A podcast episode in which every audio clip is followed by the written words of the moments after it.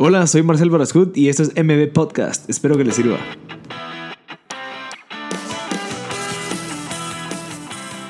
Hola a todos, gracias por sintonizar M Podcast. Estamos en el episodio número 10 con Lucía Consensa, que es la fundadora de Cuenta Platos. También es como una coach sobre la autoestima para las mujeres, la parte de autovalorarse, cómo seguir adelante, cómo emprender. Eh, tocamos temas bien importantes en esta, en esta conversación debido a que ella pues tiene experiencias de cómo empezó su negocio, cómo salió de una depresión, cómo se mantiene adelante, qué es lo que significa para ella el dinero, cómo puedes vivir una vida enfocada en la pasión y no tanto en lo que la demás gente piensa. Entonces bien interesante. Eh, creo que podríamos eh, aprender mucho de, lo que ella dice según sus, consejos, sus experiencias. Entonces, por favor, si tienes de una persona que le pueda servir, crees que, que le puede cambiar la vida a una persona, eh, por favor, compártanlo y escúchenlo. Y muchas gracias por sintonizar MD Podcast. Ya estamos grabando, Luchi.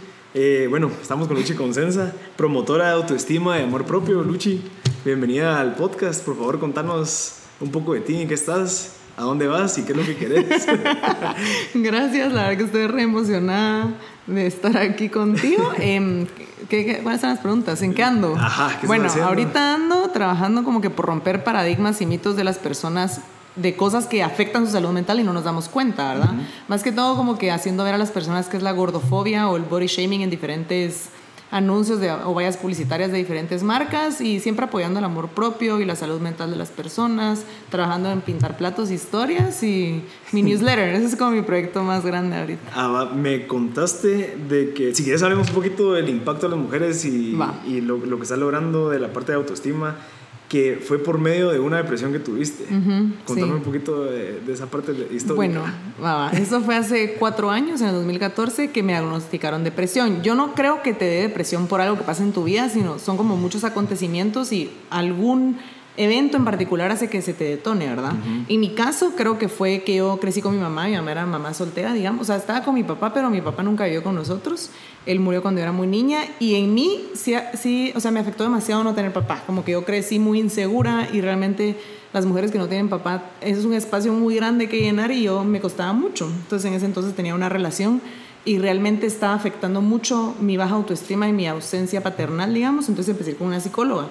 Y obviamente es desatar como muchas cosas que tenés guardadas de siempre. Yo me empecé a sentir mal, al mismo tiempo me estaba graduando y como que yo decía, no sabía de dónde iba a trabajar, pues si yo soy diseñadora gráfica, como que decís, bueno, ¿dónde va a ser? ¿Cuánto dinero voy a ganar? Como que todas esas presiones hicieron que yo me deprimiera y pues me empecé a sentir mal y me diagnosticaron depresión. Y entonces me fui con mi hermano que él vive en Alemania a vivir tres meses y allá fue cuando realmente empecé como a descubrir y a conocerme y pues empezar a vivir, pues, cuando realmente me sentí tan mal que fue así como, madre, no volver a sonreír y dije, no, pues, quiero esta oportunidad, así que empecé como a... ¿Y qué pasó en Alemania como que para que te dieras cuenta de, de todo el potencial que tenías? A la madre, fue re loco porque, o sea, me acuerdo cuando yo estaba tan desesperada que yo no le hablaba a mi hermano, o sea, no, no teníamos relación, yo le dije, mira, me quiero ir contigo porque no puedo estar acá. Entonces él me dijo, va, pero mínimo tres meses. Y cabal, en el camino a Alemania, en Miami, hice una escala como de 12 horas que ni cuenta me dado que se había atrasado mi vuelo y había una expo de niños que se llamaba Self Image y todos se habían dibujado ellos mismos. Y a mí siempre me ha gustado Frida Kahlo y ella se decía que la persona que más dibujaba era ella porque es quien más se conocía.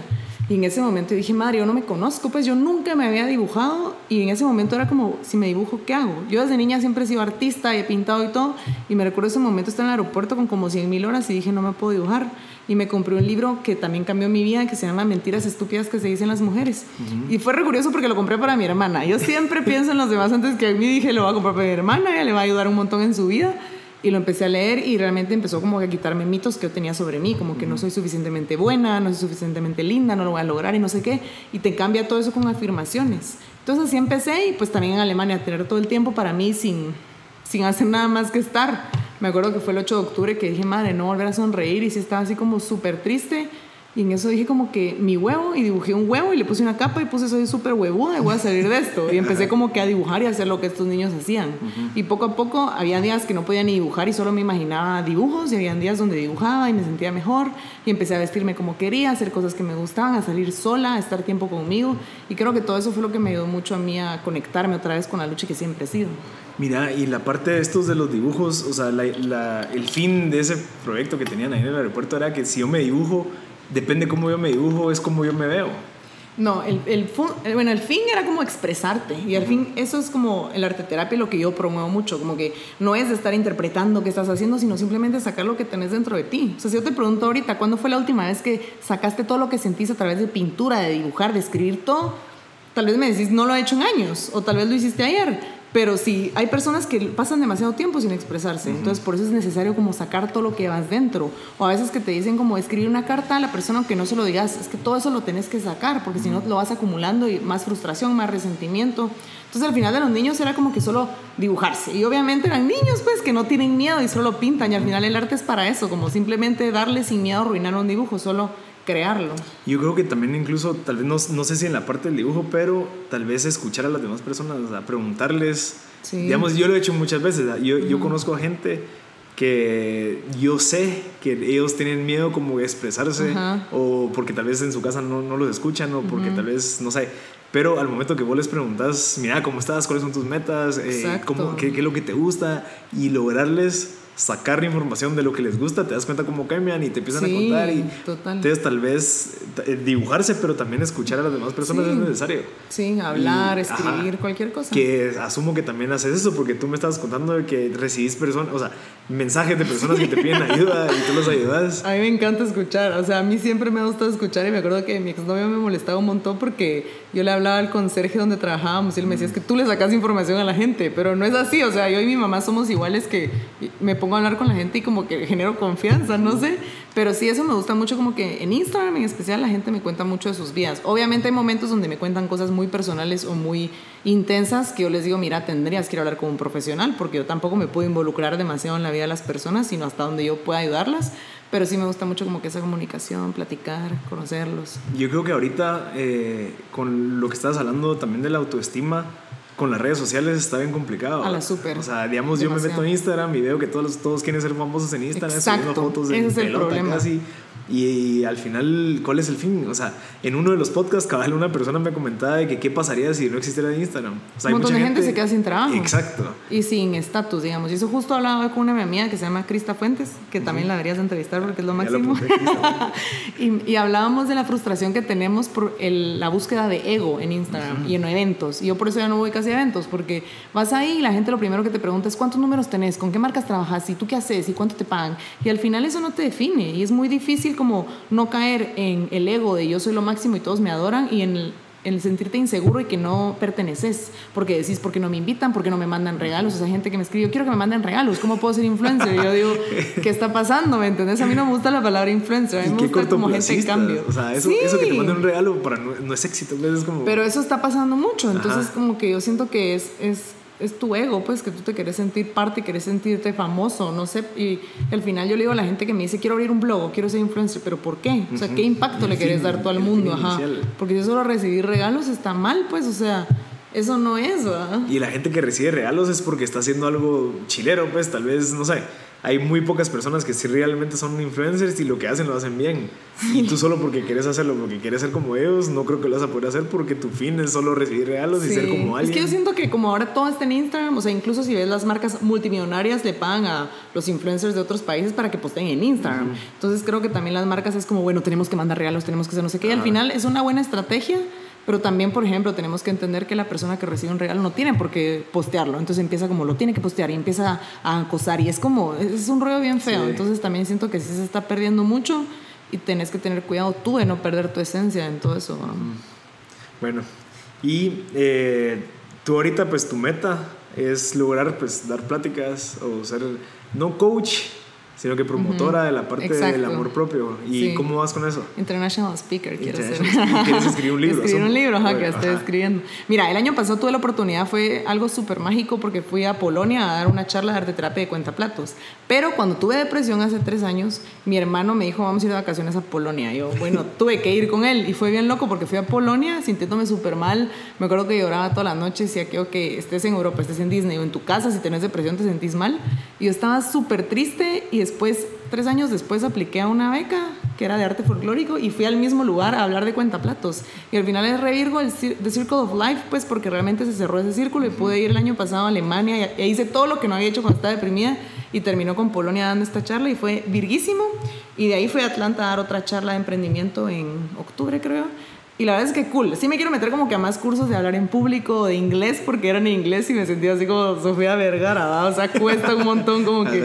Sí, es súper distinto. Pero si quisiera... Yo lo que quiero, más que ser coach, escritora, lo que sea, es impactar vidas de mujeres. O sea, yo siento que mi depresión valió la pena porque yo puedo motivar a otras mujeres y decirles, tú también puedes salir de eso. Entonces, mi meta es impactar mujeres y ayudarlas a vivir su vida, pues a sentirse plenas y que sepan que valen son valiosas. Y, qué interesante la parte de impactar personas, cada lo que estábamos hablando antes de Louis Halls, creo que se llama. Sí, Louis Halls. Ajá.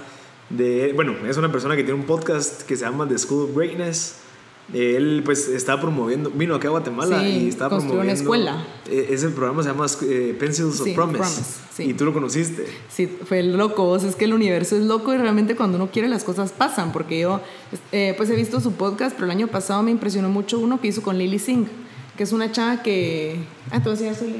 Lily Singh. Sí, ella es de, la, de las ah. youtubers en inglés mejor pagadas y ella empezó su proyecto porque tenía depresión. Empezó a hacer videos para sentirse feliz y al final le gustó a la gente, entonces se volvió un negocio y siento que es como yo en grande. Okay. porque ella lo hizo así. La cosa es que yo vi el podcast con Luis y empecé como a seguirle más la onda a Luis. Y justo ahorita, hace poco, estaba viendo el podcast que, que, habló con no sé qué señor, ahorita no me recuerdo, pero yo pensé, quisiera conocerlo, pues, porque él habla con tanta seguridad y te emite paz, te emite positivismo y te dan ganas de cumplir tus sueños. Y fue un martes que dije, madre, quisiera tanto conocer a Luis, pero obviamente nunca va a pasar, ¿va? Eso lo pensé, quisiera conocerlo. Y luego el viernes yo estoy en un grupo que se llama Global Shapers. Cabal lanzaron en el chat como mucha, no saben hasta cuándo va a estar Luis en Guate. Y yo, me metí a ver a Instagram, ajá, y yo así como, a la madre, y cabal le escribí como, quiero conocerte, va. Y obviamente nunca me contestó. y de ahí otra shaper arregló la reunión y todo, y la cosa es que ese domingo lo conocimos. Y fue increíble, estaba él, estaba con Nori Harder, que es otra coach, con su esposo, y estaba la novia de Luis, que se llama Jen. Y mira, fue una reunión tan increíble. Yo le pregunté a él así como que tú, ¿qué querías lograr en tu vida? Pues porque él obviamente es millonario, es coach, conoce a un montón de gente, conoce a Tony Robbins, que para mí es lo mejor. Y él me dijo impactar, o sea, yo siempre quise impactar gente y es lo que me dediqué. Y al final es cierto, pues si tú quieres lograr un objetivo bueno, ¿verdad? Tenés que trabajar en eso y lo vas a lograr. Y yo lo que quiero es o sea, a mí como que una mujer me diga, mira, si pude vivir mi vida, me siento súper feliz, pero yo sé que se pueden impactar miles y para eso hay que romper mitos y estereotipos, pero lo podemos lograr. Y quitas la parte monetaria, o sea, ya no ah, estás totalmente. enfocado bueno, quiero ganar X cantidad de dinero. Es que ese es el problema. esto por, Exacto, o sea, la gente no empieza sus proyectos porque es que no tengo dinero. Siempre el dinero es limitante y el dinero va y viene, pues, o porque la gente va a pensar que soy una ridícula. Si tú te quitaras el miedo a la falta de dinero y el miedo al que dirán, sería sin, eh, ¿cómo se dice? Unstoppable.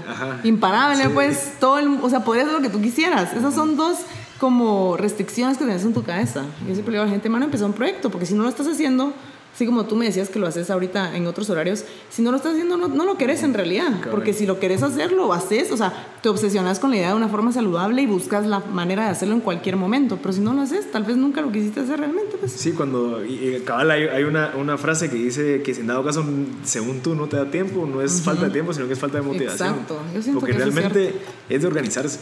Realmente es de priorizar, bueno, esto me quita tiempo, esto me quita tiempo, esto, esto me hace ser feliz, esto me da más energías, bueno, entonces voy a meterle más tiempo a este tipo de cosas. Sí. Entonces es, es de priorizar porque al final uno ve cómo lo hace.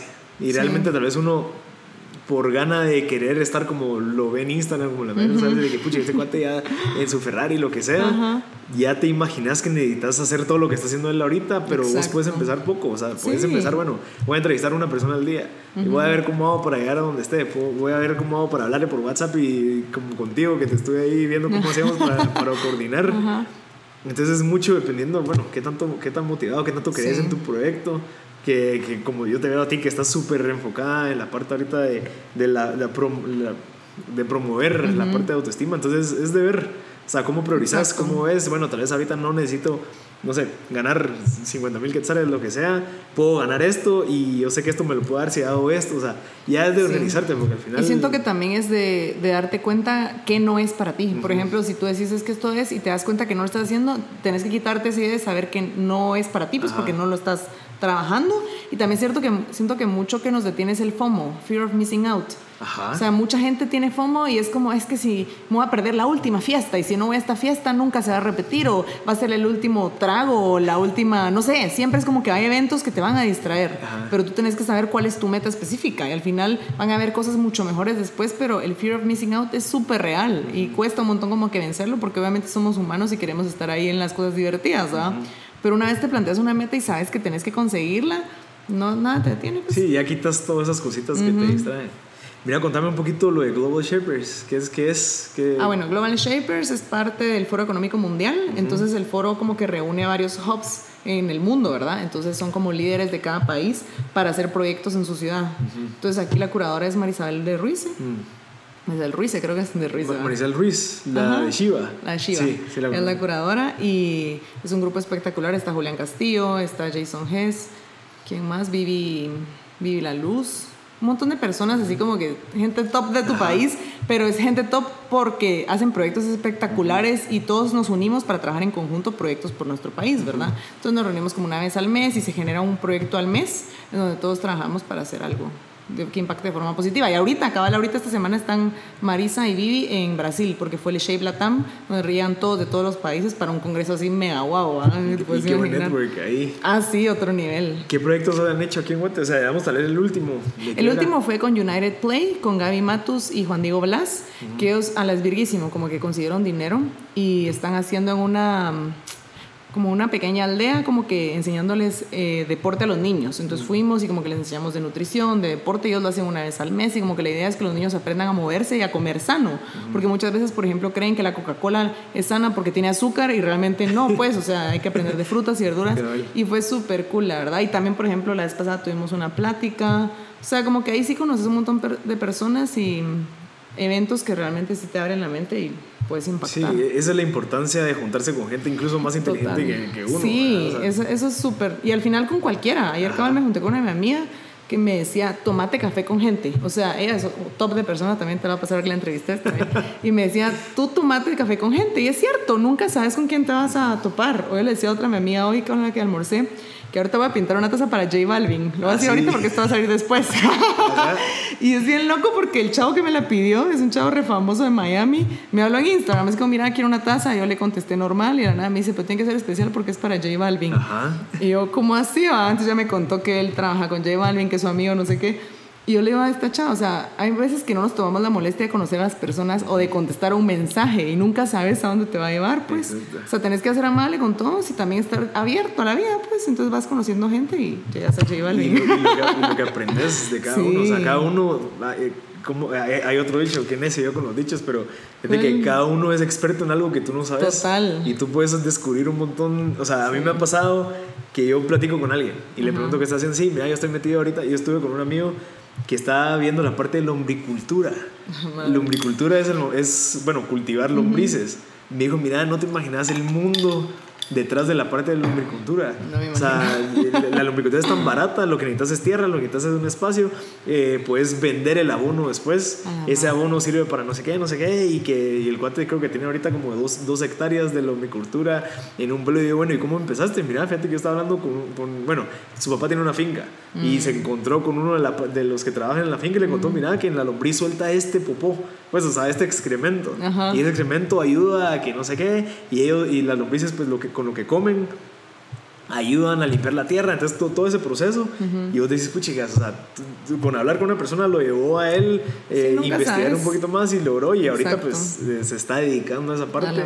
Y yo aprendí de eso solo por preguntarle qué aprendí ahorita. Entonces, esa es la importancia de, platicar. Total. De, de, aprender de todo y pues de, de estar abierto a las personas. Bueno, ¿qué más? ¿Qué más? Contame, tú me, contaste que había una beca, que te fuiste a una beca. Sí, que ahorita está cabal en proceso para seleccionar a los del 2018. Fue bien loco porque se llama Young Leaders of the Americas, que era una iniciativa de Barack Obama, pero después cuando dejó de ser presidente desde el Departamento de Estado, pues con apoyo de la Embajada de Estados Unidos y todo. Y fue bien cool porque a mí siempre me ha gustado como que la idea de aplicar otras becas y todo, pero siempre está ese miedito de será que me la van a dar a mí, ¿va? Como que será que soy suficientemente buena. Y una de mi amiga me la pasó y dije, bueno, voy a aplicar. Y la verdad es de que, o sea, era increíble porque también otra vez el miedo a no tener dinero y te incluía todo, ¿va? Eran dos meses en Estados Unidos, te pagaban todo y era estar con un mentor allá de lunes a jueves, como por ejemplo yo que soy artista, estaba con unos artistas y los viernes nos daban clases de finanzas, de legal, de cómo llevar tu startup y así. Y apliqué y mira, ha sido la mejor experiencia de mi vida. No solo por lo que vivía allá y que conocí un montón de personas, sino porque realmente yo creo que ahí fue con lo último que yo necesitaba para decir, bueno, sí puedo trabajar de mí, como que tener una oficina y ser como rentable dentro de lo que yo quiero hacer, ¿va? Porque yo estaba con un artista que ya hace esculturas de millones de dólares. Yo le dije, mira, tú nunca tenés miedo, ya me dijo, tengo miedo todo el tiempo, o sea, al final siempre va a haber miedo porque nada es como para siempre, pues, o sea, nada es como, ay, si esto, este proyecto va a durar para siempre, nadie te va a decir eso nunca, pues. Y realmente cuando yo renuncié para eso fue que yo dije, madre, si todo depende de mí, ¿por qué voy a tener miedo? Eso le digo a la gente, porque no, no confías en ti, porque si confías en ti, todo va a depender de ti, lo vas a lograr. Yo no entiendo cómo la gente confía más en su jefe, que lo puedes pedir hoy sin darle ni un centavo, que en su potencial. Y entonces eso me dio un montón. Hice mi primera línea de cerámica y conocí a Richard Branson, que fue el mejor hit del mundo. ¿Y, tuviste relación con él o solo lo viste? Fíjate que fue bien loco porque va, esta chava con la que trabajé es artista y la invitaron al, un hotel de Virgin que él va a hacer en, yo estaba en Dallas, va, en Texas. Y cada vez me acuerdo que ella me empezó a contar y yo no le puse atención y al día siguiente me subí a su carro y había una invitación de Richard Branson y yo como, ¿qué es esto? Y me dijo, ay, sí, es que ayer fue inauguración y yo me puse tan triste porque yo siempre he sido fan de él y desde niña miraba que él tenía una isla y MTV Cribs y era como, ese viejito es re cool. Y entonces ella me dijo eso y dije, nunca lo voy a conocer, o sea, él nunca va a llegar a Guatemala, nunca vamos a estar tan cerca como este momento, eso fue en Dallas. Y pasó y tres semanas después anunciaron que le iba a dar una charla en Washington porque nos fuimos a Washington y yo dije, ahí es mi oportunidad la cosa es que éramos 250 y obviamente todos querían estar cerca de él, ¿va? Entonces había como una fila de 10 personas para hacerle una pregunta y él dijo, ya me tengo que ir. Las 10 personas pueden tomarse una foto conmigo y fueron los 200 a tomarse foto con él, ¿va? Entonces en ese momento yo tenía dos opciones. Bueno, antes que todo, yo pensé, y siento que es algo que toda la gente debe pensar, como más que tener una foto, disfruta ese momento. Siempre queremos tomar una foto o tener la mejor foto para después contar a la gente que estuvimos. y ese momento, ajá, y ese momento dije, no, yo, estaba en primera fila y dije, yo quiero absorber todo lo que pueda este viejito. Lo absorbí y después cuando todos se fueron con él, yo dije, voy a ir con su manager y le fui a hablar así como, porque toda la atención estaba en él y el manager estaba solo. Le dije, mira, que es mi sueño, lo quiero conocer, yo soy de Guatemala. Y me dijo, ay, mi niñera es de Guatemala. Y yo, ay, qué bueno. Entonces le dije, porfa, le traje un regalo y me dijo, ah, y nos llevó atrás de las Madalinas y estuvimos con él como 10 minutos. Se ah, abrió los regalos, fotos y todo. Increíble. Sí, Pero ¿y le hablaron algún tema en específico? No, es que sí, o sea, es gente así que realmente tiene los minutos contados y hay demasiadas personas, pero fue así como thank you, thank you.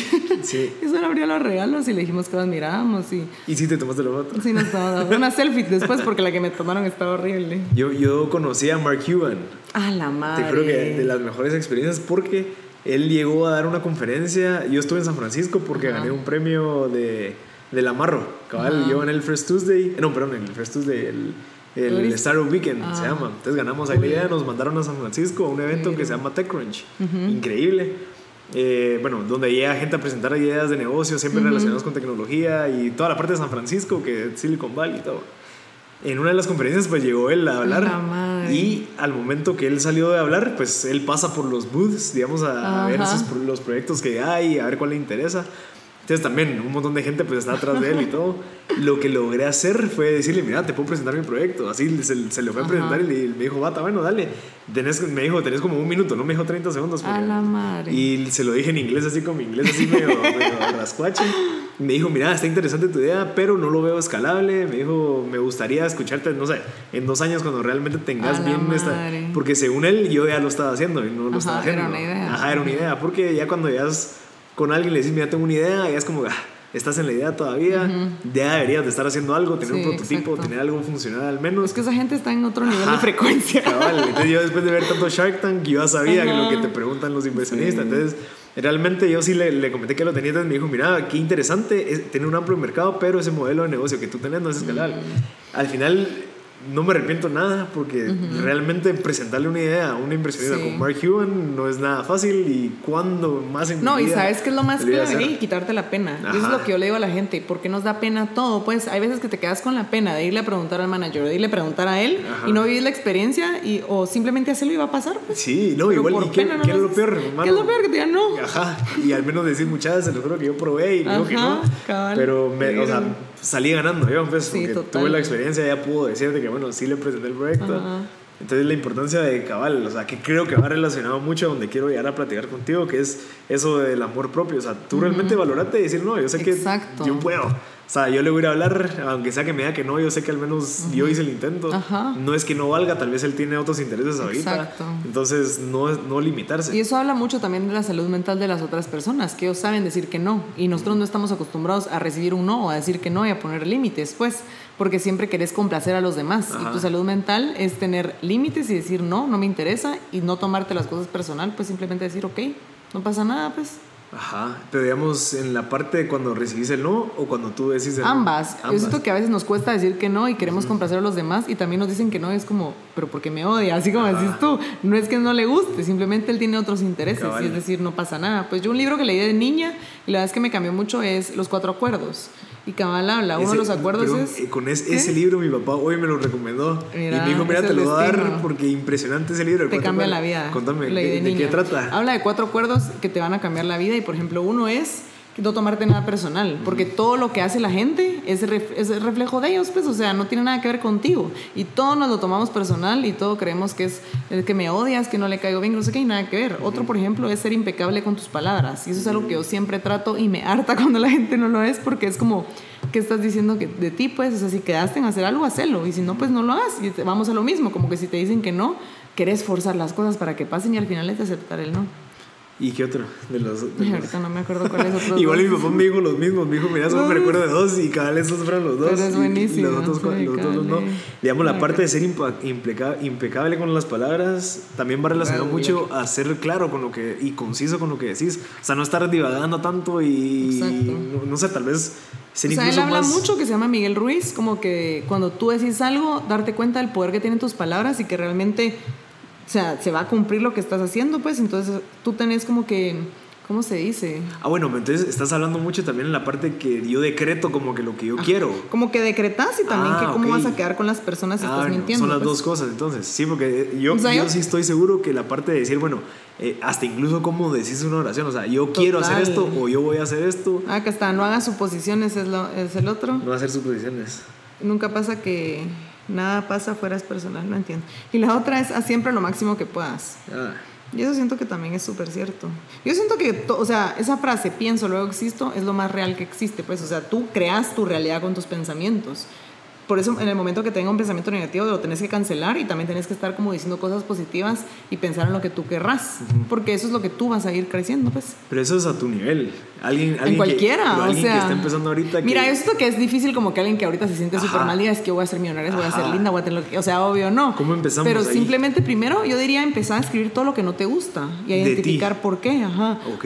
Lo o sea, tú no tenés que cambiar nada. Lo que tenés es que darle amor. O sea, es como cuando ves a un a tu amigo triste. Tú no le vas a decir, mira, sabes que andate a cambiar el pelo y te vas a sentir mejor. Tú le quieres dar amor, que se sienta bien, lo, lo, lo abrazás, le das un, algo de tomar caliente, quieres que esté tranquilo y feliz. Lo mismo es contigo. O sea, las personas creen que me siento fea, tengo que cambiar. Me siento gorda, tengo que adelgazar. No tenés que cambiar nada. Tenés que darte amor y amar todas las partes que no te gustan. Y con eso vas a empezar a darte cuenta. También muchas veces me dicen personas que estoy en una relación súper negativa, pero ¿por qué vos querés? O sea, ¿por qué Ajá, estás ¿por qué ahí? y ahí? cuesta un montón salir de esas relaciones. Pero realmente no tenés por qué estar ahí. O estoy en un trabajo que no aguanto, mi jefe me, me obliga a quedarme domingos, renuncia, mano. O sea, yo siempre he dicho, y no es por ofender a los call centers, pero si, si el problema es falta de dinero, siempre va a haber un call center esperándote. O cualquier trabajo. O sea, la gente se preocupa mucho por el dinero y siempre va a haber dinero. Pero tenemos que identificar las cosas que no nos gustan y salir de esa posición. Entonces empezar a pensar bien de ti para tú tener el valor de poder salir de las cosas negativas y hacer un cambio en tu vida. Pero si yo no me quiero, yo no me respeto, yo no tengo valor. Por eso es que la gente siempre me dice es que yo no tengo autoestima. Y al final puede ser que no tengas autoestima, pero el amor propio se compone de 10 ramas. Autoestima, autoamor, autovalor, autorrespeto, autocuidado. Entonces, por ejemplo, puedes tener toda la autoestima, pero no tenés autorrespeto, todos te pasan encima, no tenés autovalor, dejas que todos hagan contigo lo que quieran. Es como identificar todas esas cosas que hacen que tú no te estés valorando. Y digamos, eso es lo que tú recomiendas de escribir las cosas que no te gustan, porque incluso hasta la humildad de aceptar que hay cosas tuyas que, que a ti no te gustan. Es de conocerte, es que al final todos esos ejercicios te van a conocerte. Hay gente que ni siquiera sabe qué le gusta o qué no le gusta. O sea, por ejemplo, yo un caso retonto, nunca me han gustado los marshmallows, nunca. Yo me acuerdo que antes me los comía solo porque estaban, porque eran aguados, porque mi mamá me los daba. O sea, Ajá. hay cosas en tu vida que van pasando así, no te gustan y vas porque tu amiga ya te dijo que fueran a un lugar y no quieres quedar mal con tu amiga, pero estás quedando mal contigo, pues. Yo leí un libro buenísimo que se llama The Life Changing Magic of Not Giving a Fuck. Mira, léelo también. Es buenísimo y ya te da como ejercicios en áreas de tu vida. Por ejemplo, cómo que te dejen de importar cosas que no te importan y que te importan por las personas en tu trabajo, con tus amigos, con tu familia. Y es buenísimo porque te das cuenta que es cierto. O sea, a mí, por ejemplo, bueno, no sé si te dije, pero me cae re mal tener reuniones que pueden ser un correo o por Skype o llamada. Yo ya no me junto con la gente, pues, porque me gusta ser productiva. Entonces, ayer que me a juntar con un amigo, le dije, ¿sabes qué? Mejor no, hablemoslo. Por correo, me dijo, te llamo, va fue una llamada de 10 minutos, pues, y hubiera sido una reunión totalmente innecesaria. y antes, sí, yo le hubiera dicho, por pena, va, juntémonos. Y ahora me, me ahorro la pena porque realmente no vale la pena. Es como que todos estos ejercicios al final te van a conocerte, tampoco ser como arrogante y mala onda con la gente, pero simplemente expresar quién sos y también tú darte tu lugar. Sí, sí, cabal. Y cabal, o sea, siento que eso nos pasa mucho a nosotros. Digamos, a mí me cuesta mucho decir que no a mis amigos que quieren juntarse a almorzar, que quieren, mucha, mira, te puedo ir a visitar y es como, puchicas. Y yo sé que esas reuniones van a tardar una hora porque no tenemos algo establecido como para para platicar. Yo sé que no hay que tener una estructura para platicar, pues, pero a veces divagamos tanto en horas donde vos podrías estar haciendo algo mucho más productivo. Entonces siento que, que es algo que, que, hay que cambiar, incluso empezar por ahí y decir que no. O sea, es algo que creo que tú estás hablando antes de poder decir que no y decir, no, mira, yo ahorita realmente no puedo juntarme con vos, dejémoslo para, no sé, tal vez el sábado o lo, lo que sea, porque hasta tú cuando te conoces valoras y saber, sabes qué es lo que quieres estar escuchando, porque hay amigos que tal vez por ser tus cuates de toda la vida vas a estar escuchando sus berrinches o sus cosas negativas. Y pues como es tu amigo tienes que soportarlo, pero al final yo creo que llega un momento en que tú ya tenés como la capacidad de decir, mira, no, o, si vamos a hablar de ese tema, mejor, no sé, Exacto.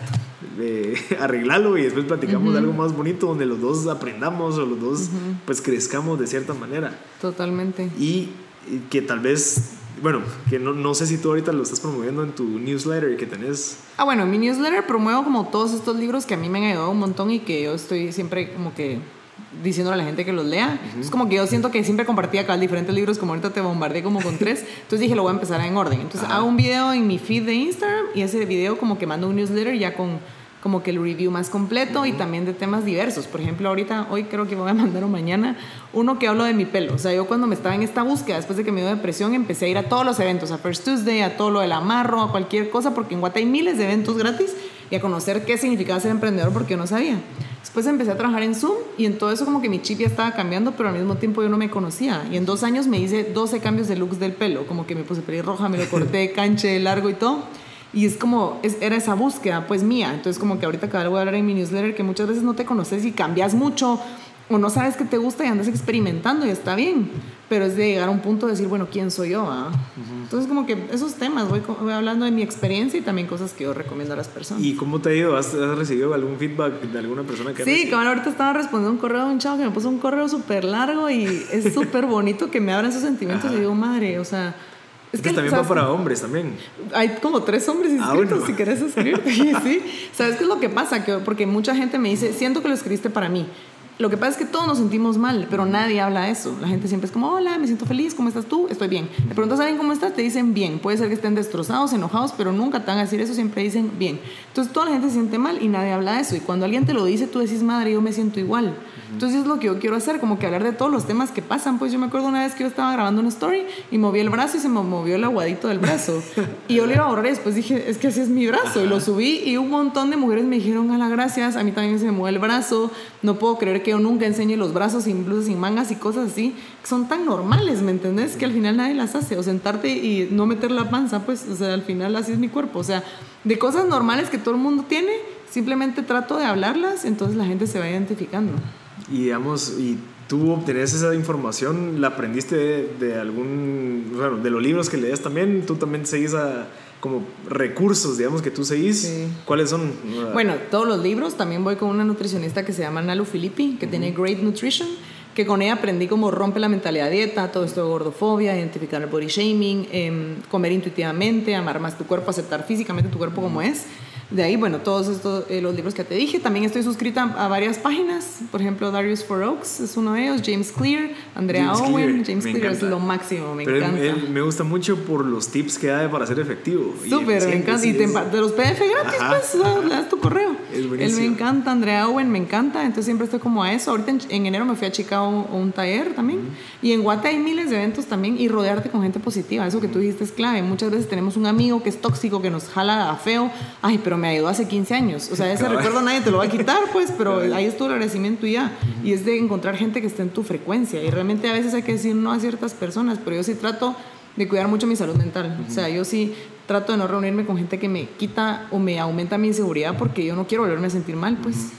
Mira, y ahorita, si quieres, hablemos un poco de, de la parte del negocio de cuentaplatos. Va. Contame cómo lo desarrollaste, cómo empezó. Eh, hay algo interesante que quiero que lo desarrolles, que es el arte, la, pues, la parte de la terapia por medio del arte. Ah. ¿Me podrías explicar un poquito de eso? ¿Cómo funciona? Bueno, yo empecé a pintar y a dibujar y a sentirme mejor cada vez que yo hacía algo. O sea, al final yo por eso le digo a la gente que se siente mal que haga un proyecto porque tú te materializas en el proyecto. Tú te volvés el proyecto, te emocionas y le quieres meter cosas y no sé qué, y que todo el mundo lo vea porque estás como ocupada con algo que al final es la terapia ocupacional, que mucha gente lo usa para sentirse mejor, que es desarrollar un proyecto, y la arte terapia, que es diferentes técnicas que tú haces para expresarte a través del arte y también descubrir cómo te sentís. La cosa es que yo empecé a pintar, yo nunca pensé nada, simplemente lo hice y la gente le empezó a gustar y empecé a vender, pero seis meses yo no tenía dinero, pues, o sea, simplemente lo hacía y bueno, cobraba 30 quetzales por taza porque eso pensaba. Y conocí a un chavo que me dijo, no, tu hoja de costos, me dijo, conseguí mensajero y a mí me da una pena cobrar el envío, yo me iba a donde fuera a entregarlo. Pero entonces como que dije, bueno, lo voy a hacer y poco a poco hasta que se volvió una empresa.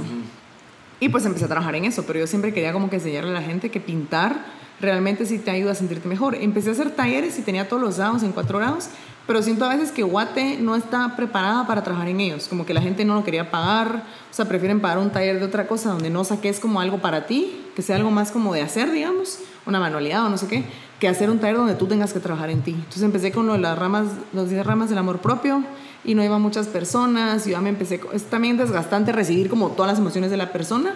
Entonces lo paré por un momento porque ahorita estoy trabajando en lo que se viene nuevo de cuentaplatos, como que ya conferencias más grandes para poder como que ayudar a más personas. Pero sí, como que ese era mi rollo, como que, bueno, los productos los sigo haciendo, pero yo quiero como que impactar a las mujeres a través de que ellas hagan su propio arte. Y esto también va vinculado con la parte de la autoestima, o sea, la parte de ser como una promotora de esa o sea, ¿cómo, ¿cómo, vas a vincular los dos, la parte de cuentaplatos y la parte de la promoción? Bueno, o sea, cuando yo empecé cuentaplatos siento que también tuve mucha suerte porque no sé de dónde me empezaron a entrevistar en 2015 Guatevisión, ah, salí en un show con Tuti una vez, un montón en Sin Reservas me sacaron el periódico y así. Y la gente le llamaba mucho la atención que eran como que a través de mi depresión. Yo siento que ahora tal vez cada vez es menos estigma, pero en el 2014, 2015, que yo dije, porque la gente pensaba que yo me iba a estudiar a Alemania o a buscar una beca, no sé, de vacaciones. Entonces un día me sentía tan presionada que puse en Facebook un video de Walter Rizzo y dije, no, yo tengo depresión, esto es lo que me pasó y lo, lo conté. Y un montón de gente me dijo, es que no lo puedo creer, que, que yo me siento igual, que qué pastillas tomas, no sé qué. Entonces como que yo siento que empecé a hablar de eso y a la gente le llamó la atención.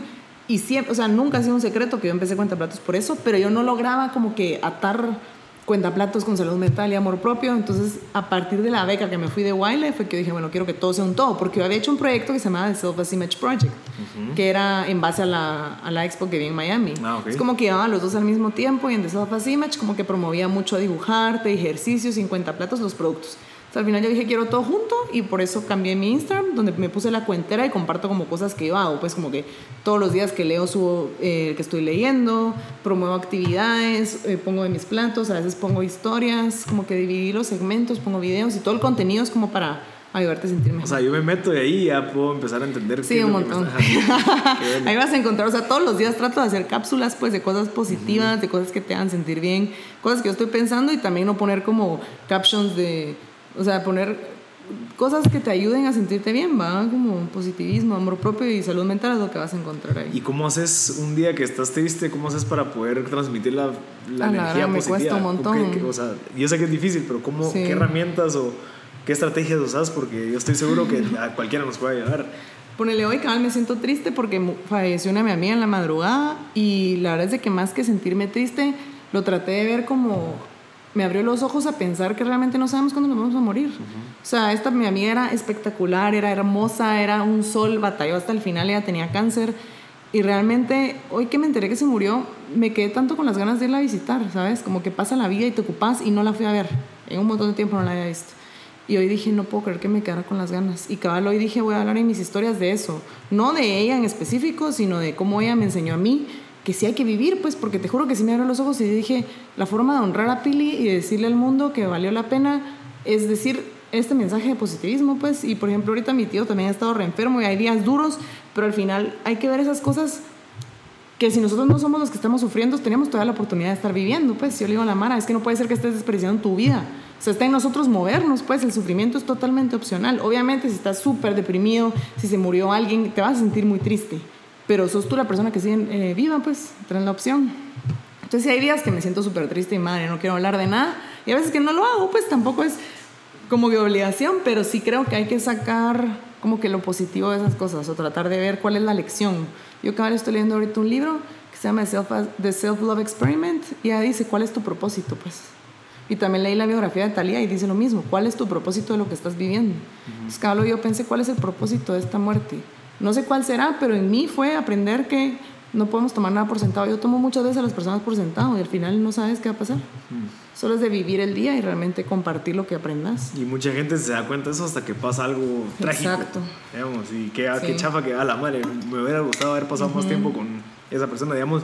Y ahorita pues tengo una situación similar. Mi abuelito ya pues ya está grande y lastimosamente yo no vivo con él y es difícil un poquito pues eh, el contacto con él porque ya no puede usar mucho el teléfono, o sea, ya no lo puedo llamar yo cuando quiera a ver cómo está, ya él vive pues eh, lejos de donde yo estoy, entonces cabal, hace dos semanas estuve con él y sí me di cuenta que ya puede ser pues sus últimos, sus últimos meses. Y lo primero que dije fue, no, yo, yo, tengo que dedicarle un poquito más de tiempo, yo tengo que ver cómo hago para estar con él, pero lastimosamente yo me tuve que dar cuenta de esto hasta que pasó eso, pues, o sea, yo, y, y que, o sea, cuando realmente no debería ser así. No, y es súper real vos. Y yo cabal me, me di cuenta el año pasado también que tenía unas amigas que me dijeron así como, mira, siento que estás muy alejada, yo estaba muy ensimismada en el trabajo.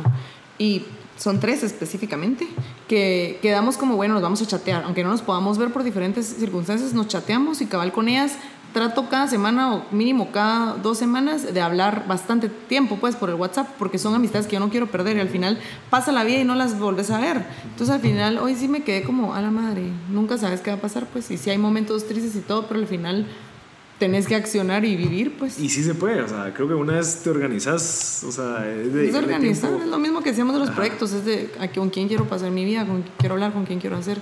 Un mensaje no te quita tiempo, pues. ¿Y cómo recomendás a la gente que busque su propósito? O sea, ¿qué crees que sería lo inicial? Digamos, si yo quiero empezar, ¿cómo, ¿cómo me recomendarías a mí? Mira, para que encuentres un propósito, empezar haciendo esto. ¿Cómo? Yo siento que es mucho, bueno, yo soy súper espiritual y sí creo que te tenés que conectar con algún poder superior, con Dios, con el universo, que te ayude a guiarte, pues, como que cuál es tu propósito. Y creo que la gente siempre sabe dentro de ellos qué quieren hacer. Tal vez no saben específicamente, quiero hacer este proyecto, pero sí para que eso es bueno, pues, como que muy dentro de tú tú decís, me gusta esto, me apasiona esto, aunque sea la idea abstracta de. Entonces es simplemente ¿qué pasaría si hoy te permitiera ser tú? ¿Qué harías? La gente nunca se pregunta eso. Qué interesante esa pregunta. ¿Qué harías? O sea, realmente yo a veces digo, ¿cuál es mi vida ideal? ¿Cómo quiero yo vivir cuando estoy viviendo mucho estrés? Y lo escribo y luego lo hago, pues, porque realmente tal vez tiene todo que ver con lo que estoy haciendo, tal vez nada que ver. Y si no tiene nada que ver, ¿por qué no lo estoy haciendo? Ajá. entonces, si yo te preguntara a ti, ¿cuál sería tu vida ideal? ¿Qué disfrutarías al máximo hacer? ¿Pensarías que es como que va alineado con lo que estás haciendo ahorita? Realmente, ahorita, ahorita sí, pero durante tal vez todo el día es un poquito difícil. Yo creo que, hablando ya personalmente, a mí me gusta mucho ayudar a las personas. O sea, realmente estar ahí, digamos, por eso a mí me gusta mucho ir a techo.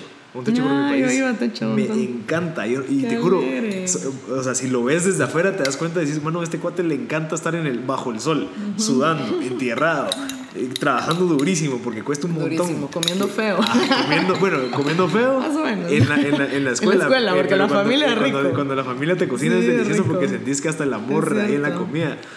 Pero, pero a mí, te juro, yo podría hacer eso el resto de mi vida. Esa semana, digamos, yo me he ido un par de veces en Semana Santa y es la mejor semana que he tenido. ¿Vas a decir ahorita? No, me voy de viaje. pero digamos, eh, a veces uno dice, bueno, yo quiero descansar en Semana Santa, quiero estar echado viendo tele. Para mí eso no es descansar. Para mí, yo, yo descanso más yendo a un lugar así, a distraerme de mi día a día, estando en contacto con personas que realmente los puedes ayudar, los puedes recomendar, los puedes escuchar, te das cuenta de las cosas tan simples a las que ellos están felices con, ¿verdad? Entonces logras comparar los dos estilos de vida y dices, bueno, o sea, realmente ellos saben que es tal vez ser feliz sin tanto. Y te das cuenta cuando ves a los niños corriendo, riéndose con un carrito, con una llanta y ellos jugando como que si fuera el mejor juguete del mundo. Entonces a mí eso es lo que me, a mí me intriga, escuchar a esas personas y pues, no sé, aprender de ellas, ni modo, como siempre. O sea, yo diría que ese es un buen ejercicio, como escribir cómo quisieras tú que fuera tu vida y pensar si lo estás haciendo, pues. El famoso dicho de, de qué pasaría si el dinero no existiera, o si tuvieras todo el dinero del mundo, ¿qué estarías haciendo? A mí me gustó este libro de Lily Singh porque ella es millonaria, ¿va? Y al final le preguntan como que qué, qué harías si tuvieras un millón de dólares. O sea, dice como que en tu pensamiento hay varias capas. Una capa es como lo que tú le querés decir a la gente para que crean de ti, y otra capa es lo que tú realmente pensás. Entonces ella dice, la capa de lo que yo quisiera que la gente crea es, ay, pues donaría fundaciones, sería como caritativa, no sé qué. Y la capa real ella dice, ¿sabes qué? Tengo un millón de dólares, tengo más de un millón de dólares y no me ha cambiado nada, pues. Y realmente yo no la conozco, pues, pero si tú la ves y la lees, es la misma persona que era antes, solo que ya no tiene depresión. Y al final yo te lo puedo decir que es así. O sea, el dinero es energía y va y viene y hay que perderle el miedo. Y al final el dinero es como una persona, tenés que imaginarlo como una persona y hay miles de personas, gurús millonarios que te dicen hacerle una carta al dinero. ¿Cómo es tu relación con el dinero? Y al final tu relación es de que nunca, nunca estás conmigo, nunca, siempre te vas, te quiero cerca, pero igual no te quiero gastar, no te quiero compartir con las demás personas, ¿verdad?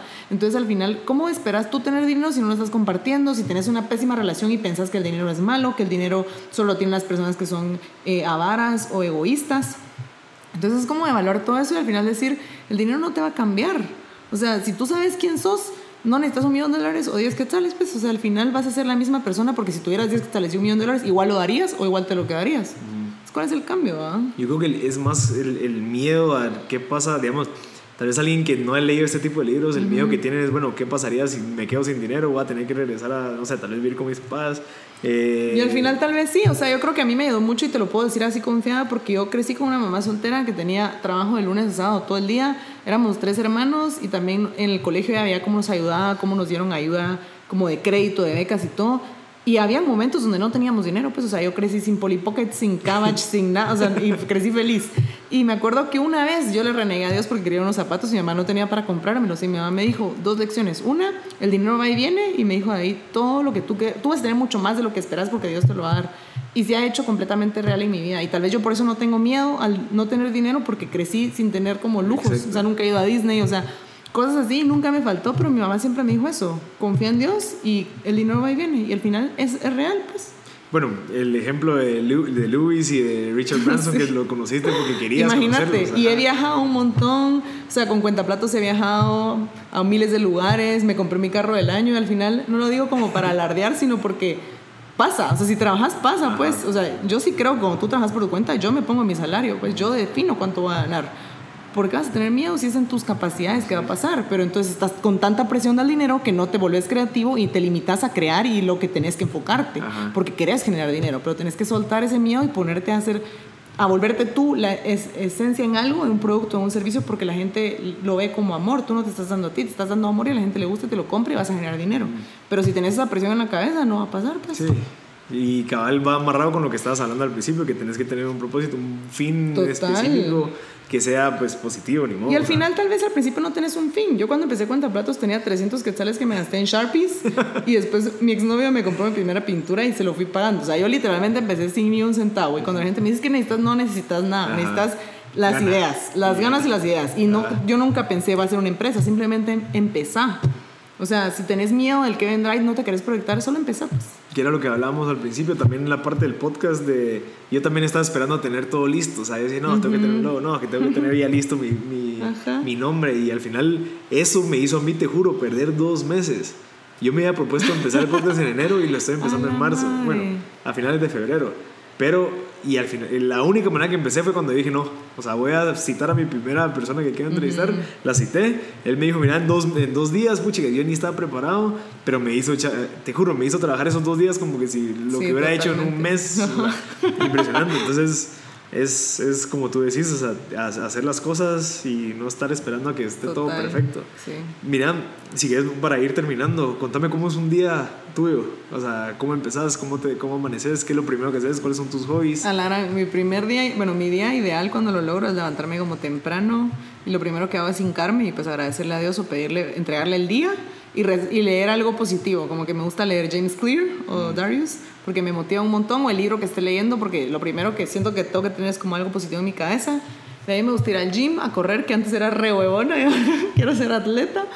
Y ya tengo que hornear, entonces como que horneo en mi casa, espero que se enfríe, ya me vengo aquí a ¿Horneas platos? Ah, ok. Ajá. Horneo los platos, ya me vengo a 4 grados y nomás vengo, pues siempre me paso comprando un café. Y la gente me dice que me gasto un montón de dinero y sí, pero me encanta. Y ya respondo correos y todo, a veces almuerzo aquí o en mi casa. Y de ahí pues trabajar en la tarde. A veces voy a eventos o cosas que tengo que hacer, reuniones.